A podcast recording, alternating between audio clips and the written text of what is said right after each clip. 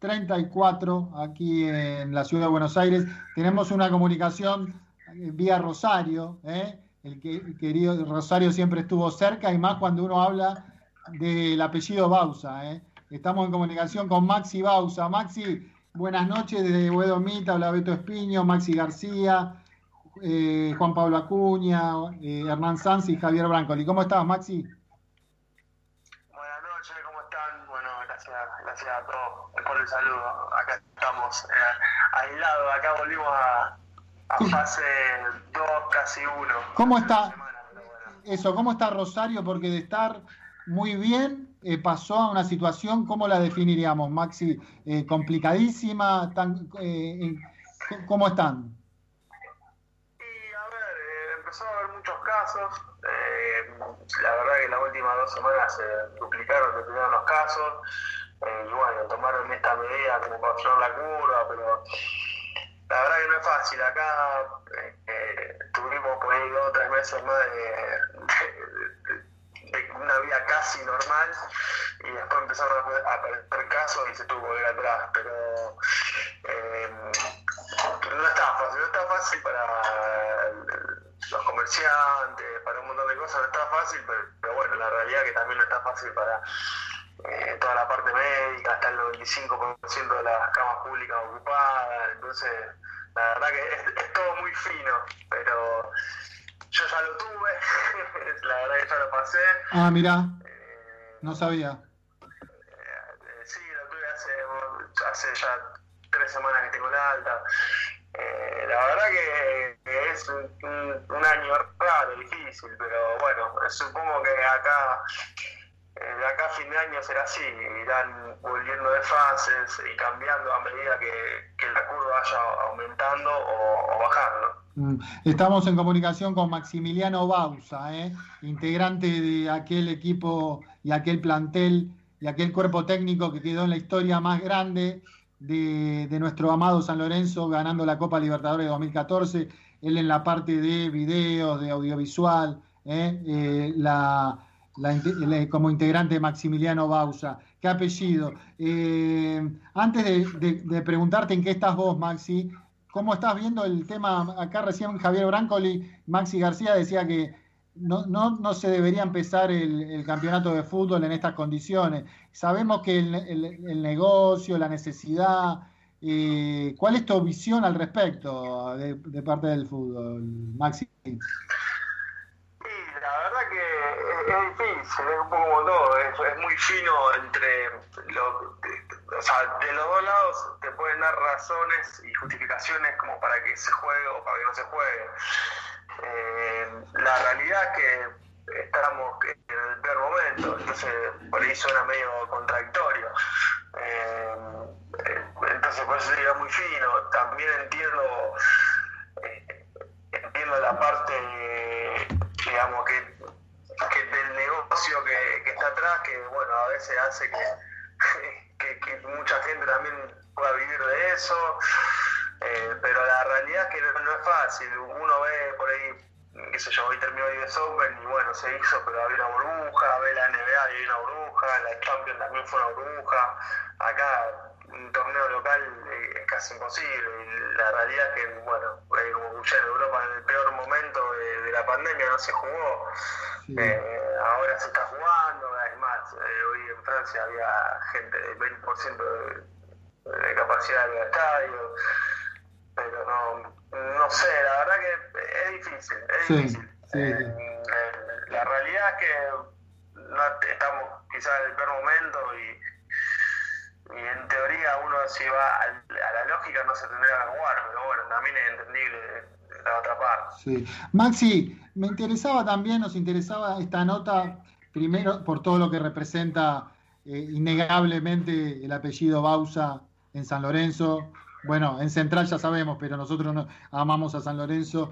Eh, este, y nos interesaba también qué es la vida de Maximiliano Bausa, porque Sabemos que eh, estás con un estudio de grabación a nivel también de grupos musicales, que tenés tu propia banda, eh, con, un papá como Edgardo en Ecuador, eh, yendo algunas veces de asesor, me parece, con Liga de Quito, dando una mano en algunos aspectos.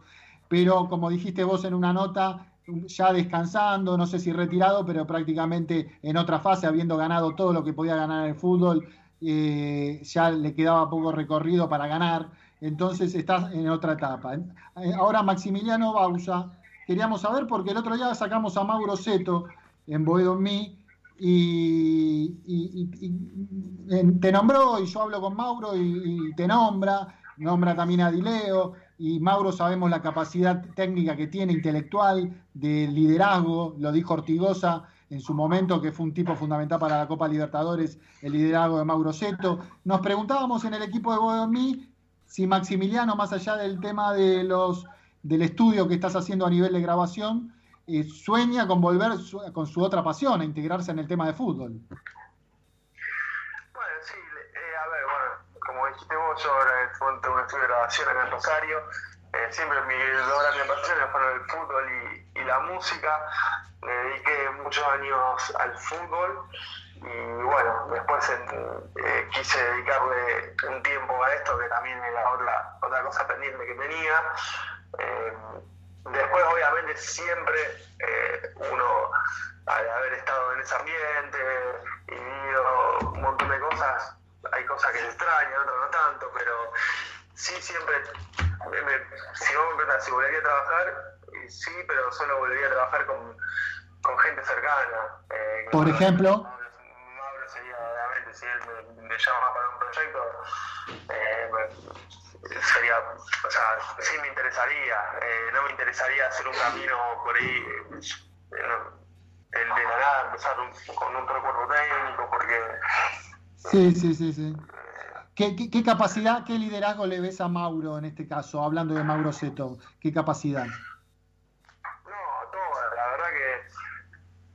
yo, por ejemplo, a Mauro lo conocía de más chico, pero eh, bueno, yo soy más chico que él, pero me acuerdo cómo estaban en inferiores con mi viejo, y después lo terminé de, conocer más eh, estábamos en San Lorenzo, y como dijo Orti, una, eh, para mí era un, líder importantísimo en ese grupo, y aparte por su inteligencia, su manera de ver el fútbol, su liderazgo, una persona formada, creo que tiene todas las condiciones para hacer una gran carrera como técnico, por su liderazgo, por, su inteligencia, por su forma de ver las cosas, por su personalidad, eh, por cómo ve el fútbol. Eh, me parece una persona eh, muy objetiva, muy coherente.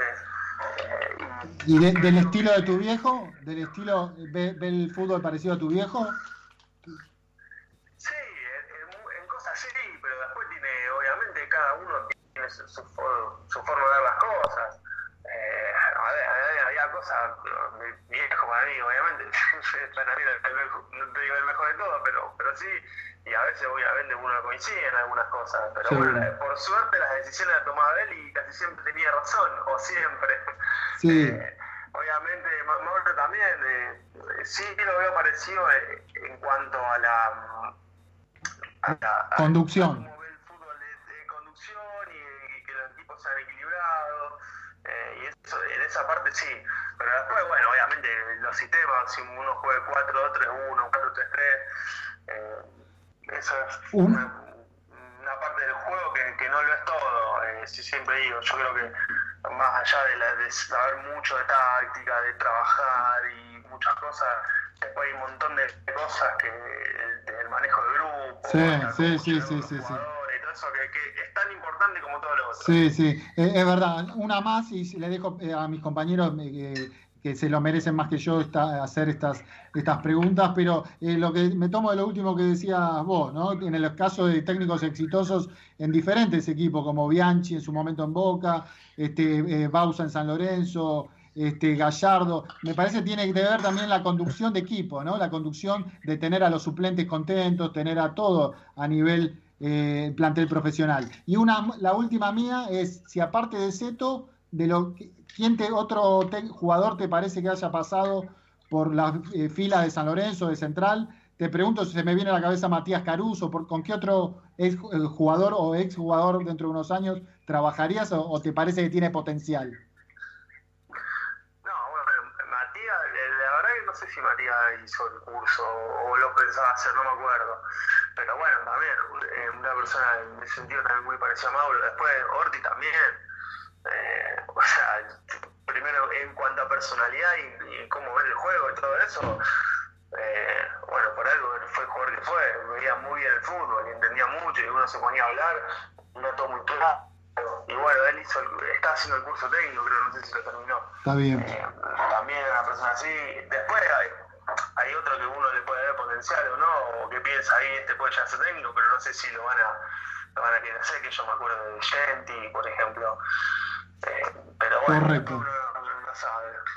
Estamos con Maximiliano Bausa, que le agradecemos enormemente esta comunicación. Está él en Rosario. Eh, me, quedé sorprendido, va, no sabía que habías tenido eh, en su momento COVID positivo y eh, pasaste, pasaste bien por suerte la situación, Maxi. Este, mm, le, paso la, la, posta a Maxi, sí, la, la, posta a Maxi García. Maxi, buenas noches. mirá, bueno, quería preguntarte por el tema de, los últimos años de San Lorenzo, ustedes con el cuerpo técnico de tu viejo, dejaron la vara muy alta, entraron en la historia grande de San Lorenzo y, para siempre, ¿no? Obviamente. Y mientras estuvieron ustedes al frente del equipo, la verdad que fueron protagonistas en, todo lo que jugaron. Y cuando se fueron, San Lorenzo nadó en la intrascendencia varios años y hasta incluso eh, en el último tiempo llegaron, llegamos a mirar la tabla de promedios, porque la verdad que, la, situación se, se, puso, se puso un poco gris. ¿Por dónde pensás que, pasó eh, o pasa el error de, San Lorenzo que no puede volver a, encauzar la, situación deportiva? Bueno, a ver, primero como dijiste vos, cuando uno pasa una etapa que no empezó con nosotros, después también empezó con, Juan antes que salió campeón, después nosotros, bueno, vino la Copa, después vino Ede que también hizo una buena campaña. Cuando la vara queda alta así, eh, es difícil eh, porque todo lo que viene después se lo mira con otros ojos, se lo exige.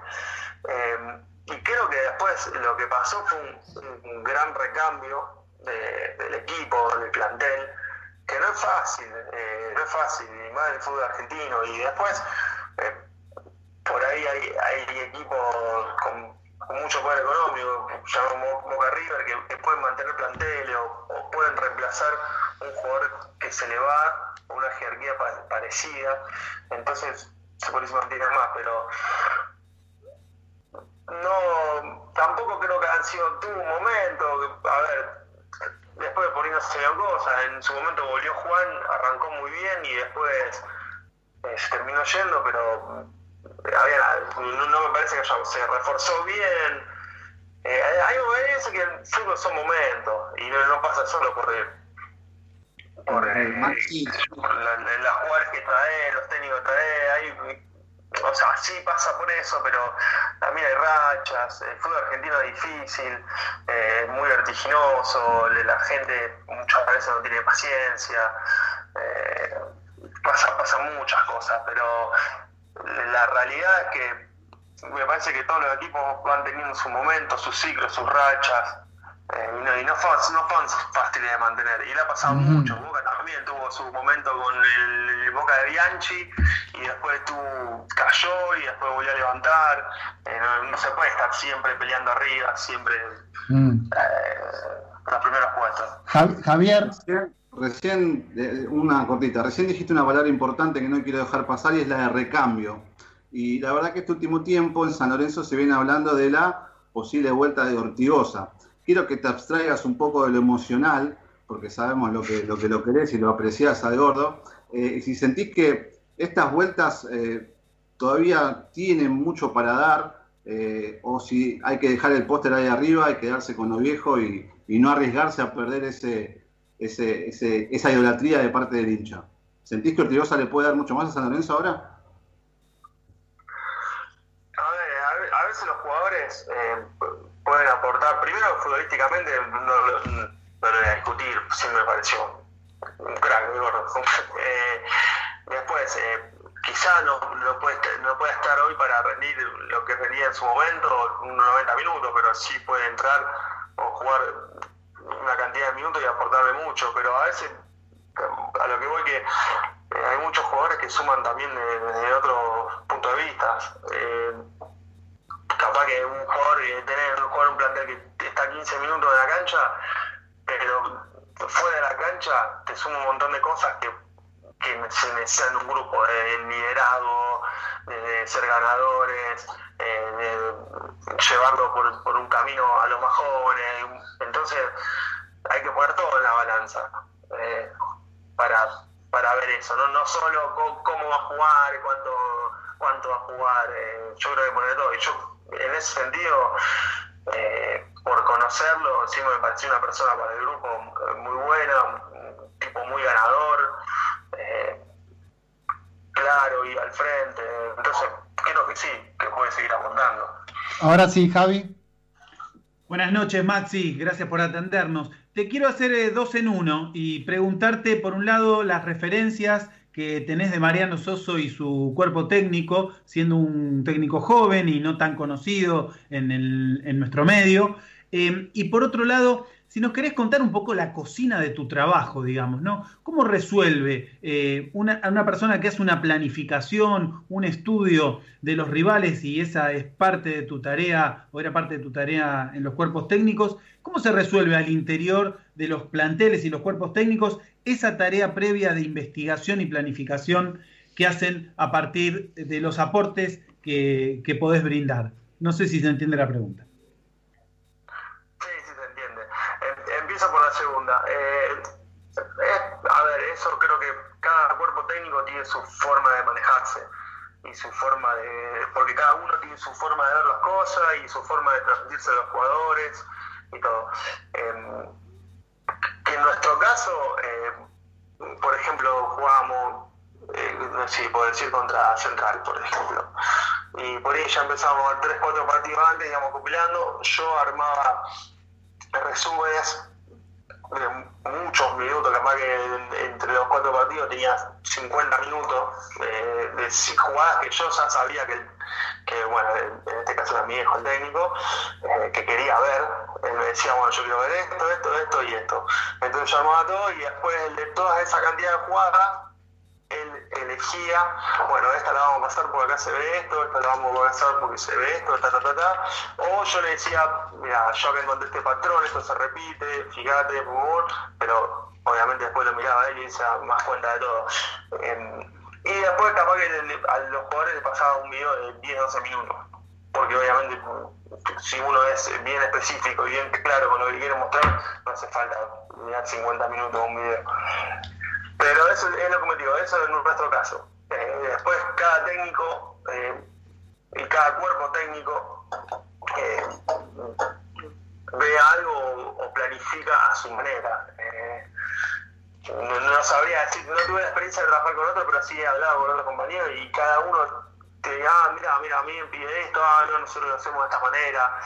yo creo que en el caso del videoanalista, que era lo que yo hacía, se tiene que adaptar a lo que le pide el cuerpo técnico. Más que hoy en día, eh, los villanalistas por lo general son fijos de los clubes y lo que hacen la mayoría es adaptarse al técnico de turno. Bueno, viene el técnico, tiene esta metodología, quiere trabajar así, bueno, me, toca adaptar a eso. Y después con lo, respecto a lo de Mariano Soso, eh, la parte mala que, creo que de Ñul, ya eso, eh, me parece que, está bueno que se le dé lugar a los técnicos jóvenes, que que no hace falta, eh, bueno, por ahí empezó trabajando en, primera afuera y ahora vino acá. Eh, parece un técnico de esta camada de técnicos joven que eh, buscan mucho el arco rival, tratan de ser protagonistas en todas las canchas y creo que eso para San Lorenzo es bueno porque bueno, San Lorenzo es un equipo grande y siempre tiene que ser protagonista en cualquier cancha donde juegue. Después eh, uno puede decir, bueno, me paro 20 metros más adelante, 20 metros más atrás, pero eso también va dependiendo mucho de, los jugadores que uno tiene. Mm, sí, eh, estabas hablando hoy, me quedaba pensando en, imágenes de, de, de, Bausa Padre, eh, de frases de Bausa Padre, diciendo, si ustedes quieren ver un equipo que juegue, que van para adelante todo el tiempo, no sé si eso es jugar bien. Eh, ahora si quieren jugar ver jugar bien a un equipo, jueguen, vean a San Lorenzo, que no está todo el tiempo en forma vertiginosa. Y me quedé, decías... Sí, pasa que también viste, lo, atacaban mucho, entonces a veces estaba bueno, sea, ponerse un poco firme, porque me acuerdo que nos atacaban mucho y, y habíamos sido campeón de la Copa y el torneo sí. me que peleamos con Mónaco sí. Central y sacamos un montón de puntos. Sí, sí, no, yo me refería, Maxi, viste que hay mucho técnico, está bien eh, me parece bien que haya nuevas camadas, pero te digo la verdad con total sinceridad, no sé cuánto hay de marketing, no sé cuánto hay de, de verdadero trabajo, yo creo que Soso tiene trabajo atrás, eh, tendrá que demostrarlo porque nadie, nadie, a ver, uno... Yo creo que, que to, todas las formas son válidas en el fondo porque a lo largo de la historia se demostró que o los ultra defensivos o los ultra ofensivos todos han ganado y han perdido. Entonces todas, todas las formas son válidas. Y yo creo que trabajar trabajan todos. Para mí, o sea, los que están en la elite, todos trabajan y todos tienen su forma.